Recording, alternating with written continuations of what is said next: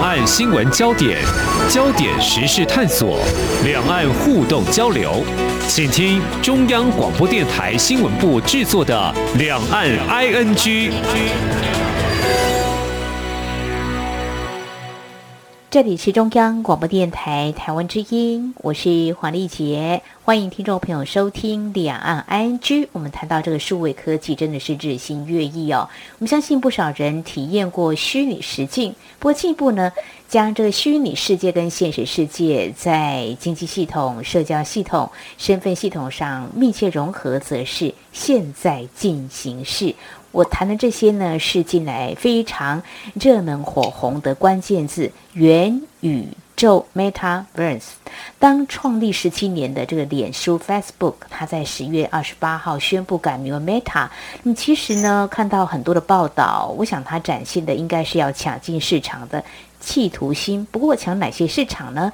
我们要关注的是这个商业模式所形成的新兴产业相关技术。成熟了吗？目前处于蓄势待发阶段吗？未来可能会带动哪些周边商品？那么我们的台场又如何瞄准起步来抢食这块大饼呢？我们在今天特别邀请财讯双周刊撰述委员林宗辉来观察、解析、探讨，非常欢迎撰述委员，您好。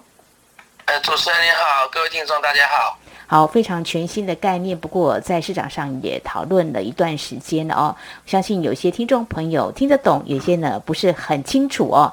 嗯，这是委员来谈一下啊，这个元宇宙它的定义概念大致上是什么样的一个状态？主要包含了哪些元素呢？其实元宇宙的话，您可以把它当成是一个大型的网络游戏。嗯。只不过这个游戏里面，其实你可以跟现实的一些呃商业服务去做结合，甚至你可以把现实的一些金流啊，或者是说呃那种物流，把它放到整个元宇宙里面，然后变成一套呃完整的一个商业体系这样子。嗯，听起来好像马上已经变成一个全新的流通的模式。其实已经有很多。呃，那种服务，或者是说，这两年因为那个疫情的关系，我们有很多状况是我们必须在家工作，嗯，然后在家工作，我们就要做那种线上会议。教育的话，像是在家学习，或者是学校你在家就直接上课，这样子的概念，其实也是另外一种元宇宙。只不过，嗯呃，我们现在看到的元宇宙商机，或者是说一些设备上的兴起，会觉得，呃，像。宏达电它的 VR 设备，或者说未来苹果它的 AR 设备，会变成是我们以后进入这个元宇宙必要的一个平台。嗯，但其实元宇宙的一些服务已经到网络上了，然后元宇宙它就是一个把整个这种服务把它归纳成一体，然后你就是。一个类似入口网站的概念，这样子，你在元宇宙里面就可以去取用任何的呃不同的那种服务，甚至你可以在元宇宙里面提供你自己的服务。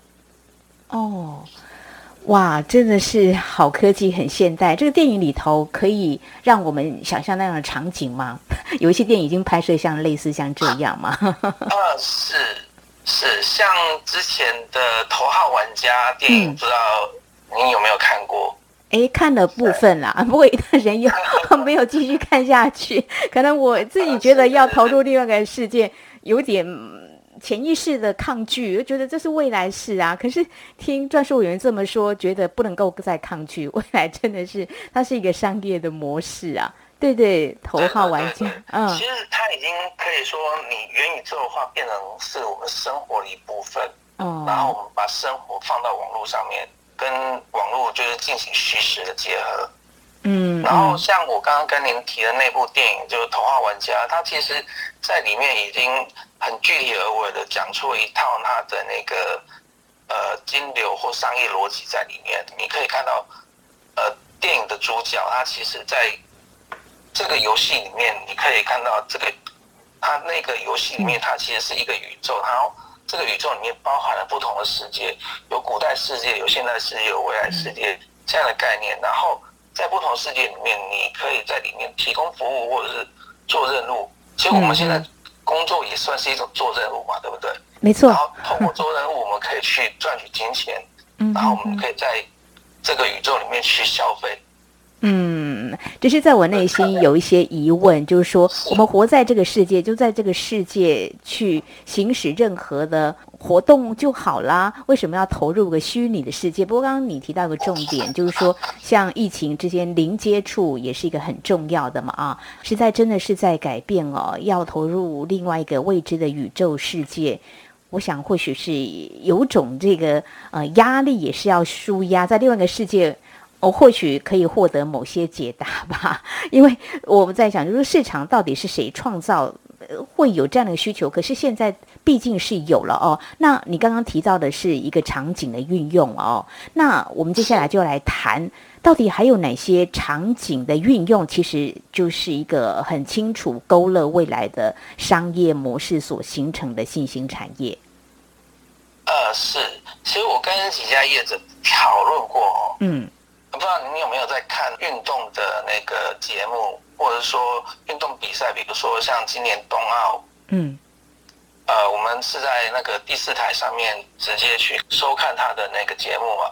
然后中华电信他们就其实有提到说，嗯嗯，呃，从今年他们已经引入很多的那个 VR 概念，就是说你可以透过你的呃 VR 设备，或者是说你在 PC 呃手机上面，你可以在呃，一个运动的比赛场合里面，感受到那种身临其境。它透过不同的那个摄影机的角度的结合，让你可以选择说你在任何一个角度去观看这个比赛，然后或者说在关键的那个进球点，你可以在最近的距离去看到那个进球，或者说两个球员他们的那个呃竞争，这个是一个场景。然后另外一个它的商业模式的话，比如说呃。这个其实已经有蛮多人在做，就是说，呃，你线上购物的时候，你买衣服你可以做线上试穿，如果你买鞋子，你可以直接试穿。那你要怎么去进行试穿的这个动作呢？首先你要有一个分身嘛。元宇宙的它的概念其实就是你可以创造一个分身，在这个宇宙里面去进行，呃，类似现在的一个社会活动，就一开始讲的那种网络游戏的概念。然后你这个分身的话，其实它就是会很大的复制你个人的特征，就基本上就是长得跟你这个人一模一样。未来那种科技或者是说半导体技术越进步的话，你会长得越像，因为你要处理复杂的那个嗯分身的话，你需要很高的性能嘛。然后你透过你这个分身的话，你可以去，比如说试穿衣服，你可以直接看到说衣服套到你这个分身上面的那个不同的效果。嗯。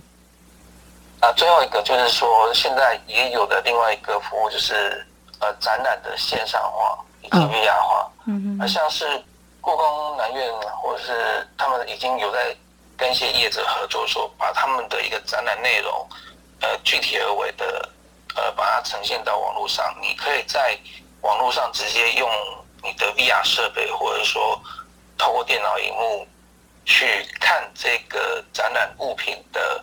各种角度细节，然后你不需要到现场就能够看到那个场景，然后你可以感觉到那个气氛这样子。哦，其实元宇宙它一个很重要的概念就是说，我们要打破那个地域的概念。虽然说我们现在已经说地球是平的，然后透过飞机啊，或者说其他那种交通工具，我们可以尽可能的缩短说人与人之间的距离，但距离再怎么缩短，毕竟还是有距离存在。可透过元宇宙的话，你可以把全世界不论何处、何时何地，你可以随时的，就是把这些人把它聚在一起。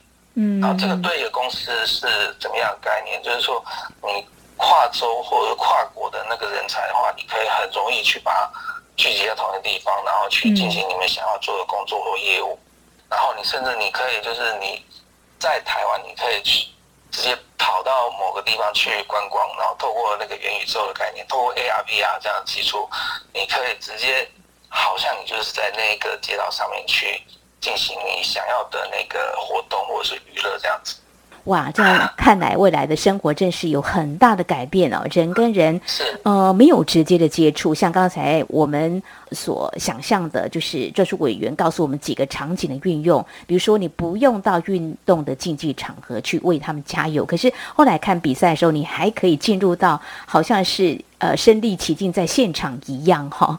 那至于说，嗯，还可以试穿衣服跟鞋子啊，我真的觉得。诶，这个跟实体商店很不一样的概念，可是它做的我趋近很像哦。至于展览的部分，也不用亲临现场，就不用出门，都可以做到。当然，种种的这些运用都需要很多技术，比如说它会拟真到，比如说知道我的个人的一些资料啊什么的，不然我怎么试穿？我怎么我怎么会相信它到底符不符合？穿起来好不好看？适不适合哦？所以这个接下来我们就要谈这个技术方面哦。所以。谈到这些，嗯，刚刚也提到我们的台场啊，也已经朝这个方向在努力。那比如说以 VR 设备来看的话，呃，这个部分已经到成熟了吗？还是还是持续在突破开发阶段？呃，这个部分的话，其实如果我们要讨论到说像元宇宙这么复杂的一个世界的建构的话，嗯，那。具备的硬体就是要有一定的那个性能，就是说，因为元宇宙它基本上是一种三 D 的概念，嗯，你要在这个宇宙里面重现你这个人，或者是说重现整个世界的那个景物的话，你要很强的一个三 D 能力。所以第一个三 D 性能或者说运算能力的需求，它是很高的。嗯，当然你要在这里面你要。把你的那个复杂性再提高的话，那你要投入的那个成本其实它是越高的。然后另外一个元宇宙它是需要放在一个伺服器上面，你的那个宇宙的元素越多，或者说你在宇宙里面放的服务越多越复杂，那就是代表说你这个伺服器它需要的那个运算性能也是越强。所以对于那云端。以及终端这两块来讲的话，他们呃对整个那个呃性能的追求，以及说你设备的技术的那个推动，它会是非常重要的。所以从晶片，然后从设备，从那个服务，它是一整个不能欠缺的一个环节。就是你要构成元宇宙的话，这些东西都是要去准备好的。然后现在来看的话，其实。终端的发展，它其实已经到了一定的程度。其实我们已经有像辉达、NVIDIA 以及像 AMD，他们提供了很呃强大的那个运算能力，就是说在三 D 方面，呃，其实是已经有较过去有很大的成长。嗯我们现在看的那个像 PS Five 游戏机，或者说我们看的呃 PC 游戏，其实你在很多游戏里面玩，其实。跟在一个元宇宙或者一个呃异世界里面玩，就是差不多的意思，这样子。好，就是谈到硬体跟软体的，包括晶片的设计、AR、VR 的装置，科技厂商他们都已经呃在做一些准备，当然。就是说，我看了有些算是起步还快，有些可能会有所考量哦。这个部分的话，就说简单来讲，VR 设备是不是已经成熟？目前他们可以供应市场所需吗？呃，以 VR 或 AR 设备来看的话，其实，在呃，从事这方面产业的业者已经相当多，比如说像宏达电，它是最近受到元宇宙或者是 VR 概念是收益最多的业者嘛。嗯。可是做相关的产品的业者其实很多，你像 Facebook 下面的 Oculus，它其实是呃整个 VR 设备里面市占最大，将近八成。嗯然后像 Steam 就是一个游戏的销售平台，它其实。他自己也有一个那个 VR 平台，然后微软之前在比如说像 Hololens 这个 AR 应用里面，嗯，以及他其实也推动了自己一个 MR 的那个虚拟实境的设备的，嗯嗯，所以对于这些 VR 设备来讲的话，就是从事这方面设备设计的业者很多，但我们要怎么去？说这些业者他推出来产品成熟与否，呃，其实还是要看说你能够给消费者体验是能够到什么样的一个程度？呃，像宏达电最近它推出的一个 VR 设备叫做 Vive Flow，它其实就推翻了很多我们对 VR 设备那种呃，我们戴一个眼镜，然后就是又大又重的那种传统观念。它就是一个呃，比眼镜大不了多少的一个设备，你戴在头上，其实也比过去就是很轻松很多。所以它最近。的股价的反应其实也是反映了说它的是被市场是有一定的认可，这样，他做这样的产品的话，其实还是会引起说，比如其他市场的一个跟风这样。呃，未来 AR 设备或 VR 设备就是更轻薄短小，那个是必要的条件。嗯，当然某些专业应用领域的话，可能它还是会维持一定厚度来放说更先进的技术。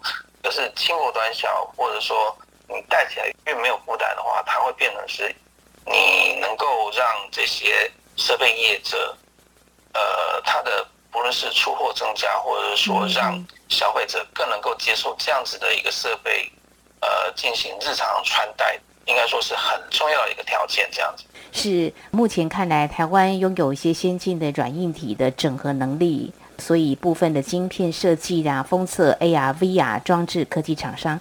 相信也是看好这个元宇宙的商机哦，要来抢攻这个虚拟实境的供应链哦。那么到底是一个趋势呢，或者是说只是一个梦想呢？但是呢，呃，有人砸钱，呃，希望未来能够抢攻这个商机，又怎么样来看呢？那台湾在这个供应链当中，我们又握有哪些的优势利基呢？我们在稍后节目后半阶段，我们再继续邀请财讯双周刊专属委员林宗辉为我们进一步的解析。好，谢谢。今天的新闻就是明天的历史，探索两岸间的焦点时事，尽在《两岸 ING》节目。这里是中央广播电台，听众朋友继续收听的节目是《两岸 ING》。我们在今天节目当中邀请到财讯双周刊撰述委员林宗辉来跟我们谈一个非常新的火红的一个概念——元宇宙。那么所带来的一些商机，那么相信有些认为自己是活在古代的古代人，可能也会长了一些知识哦，因为这是未来产业发展的一个趋势哦。好，我们刚刚提到说，台湾拥有先进的这个软硬体的。整合能力哦，呃，包括 VR、AR，还有晶片设计，我们应该都有这样子的一个能力哦。刚刚提的只是少部分的厂商，目前早就有一些动作了，是不是？呃，我们的半导体厂商他们已经瞄准好市场了呢？呃，是，呃，为了就是整个元宇宙的商机的话，因为元宇宙我们知道它是云端跟终端的一个。结合就是在硬体层面的话，它一定要一个很强大的云端，配合一个可以接入，然后完整呈现你呃相关内容的一个终端。这方面的话，你要有足够的性能，才有办法，就是你可以具体而为的看到整个那个元宇宙的世界。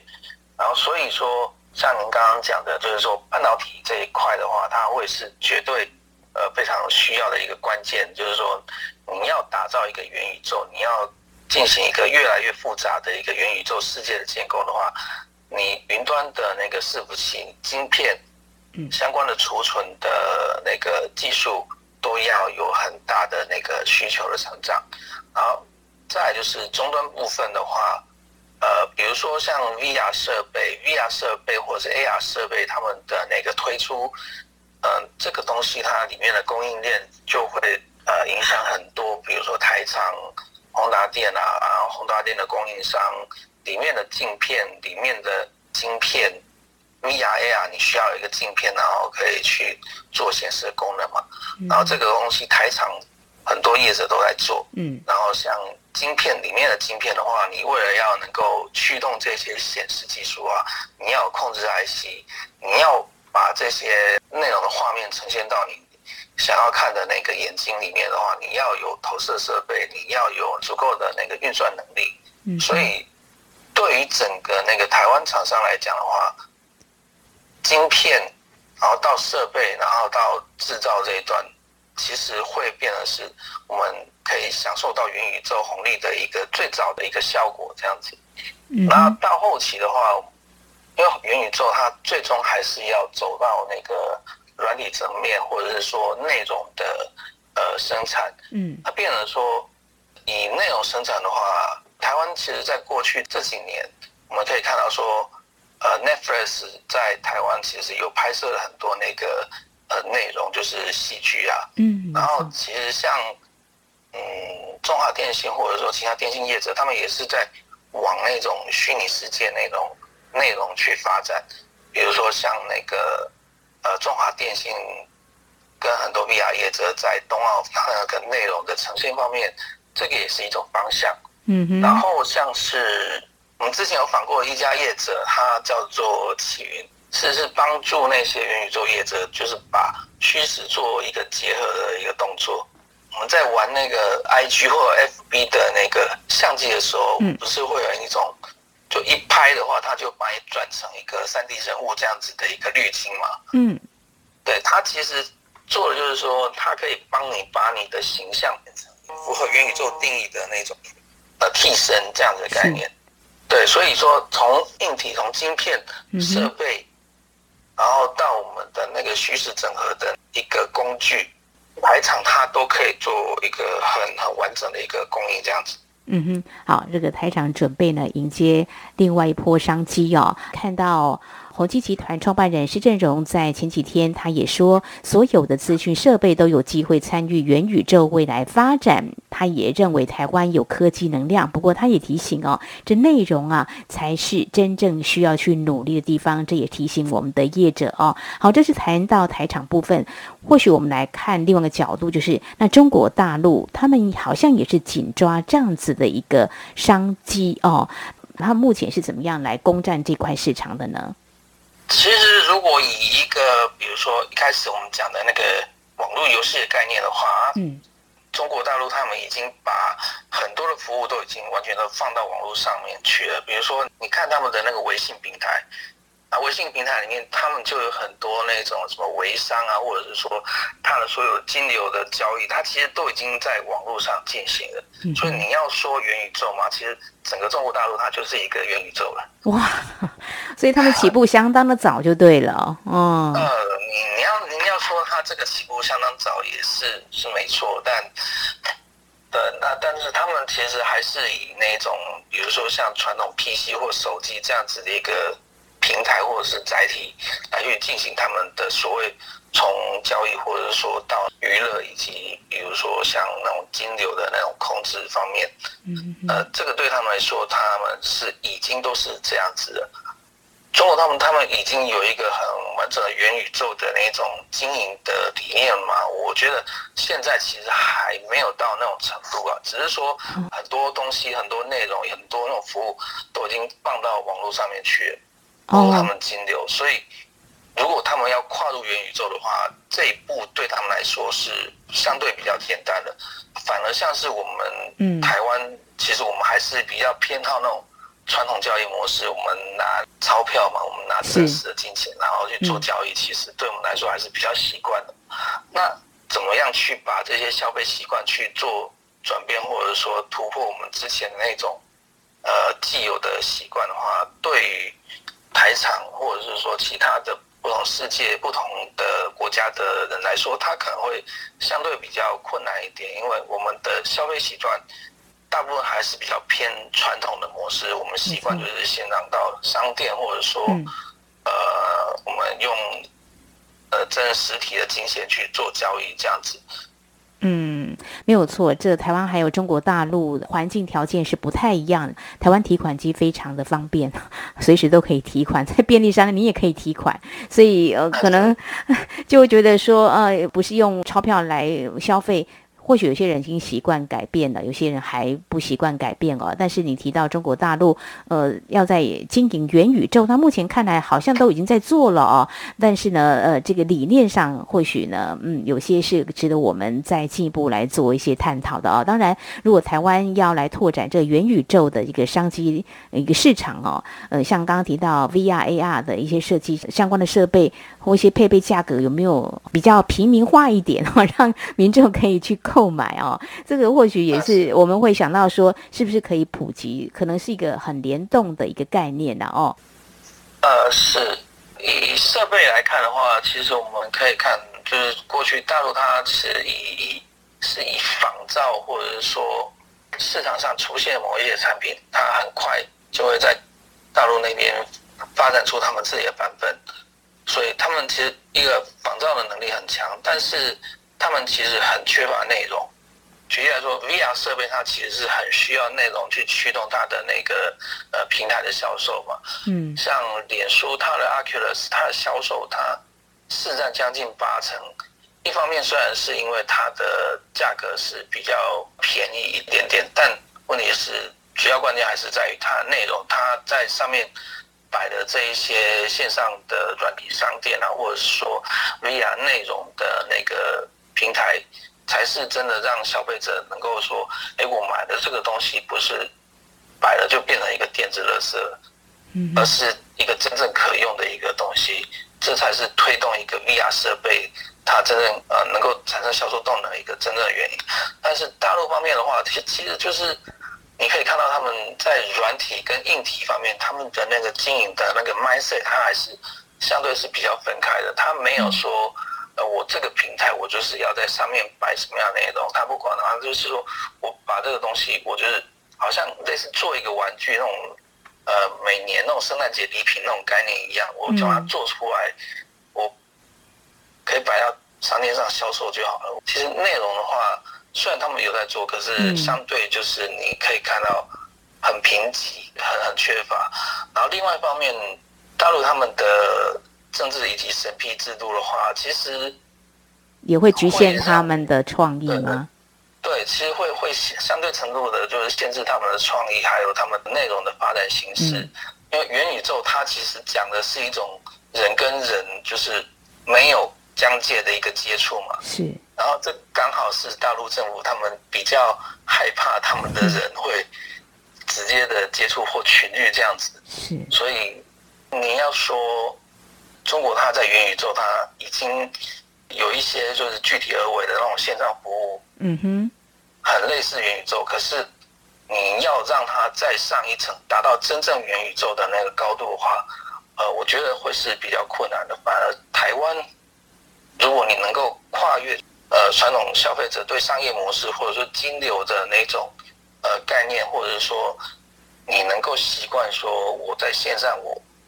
可以直接，呃，工作啊、教育呀，或者说你很多的消费啊，全部都在网络上的话，嗯，那对台湾来讲，我们要前进元宇宙的那个速度，或者说那个门槛，其实相对比较低的。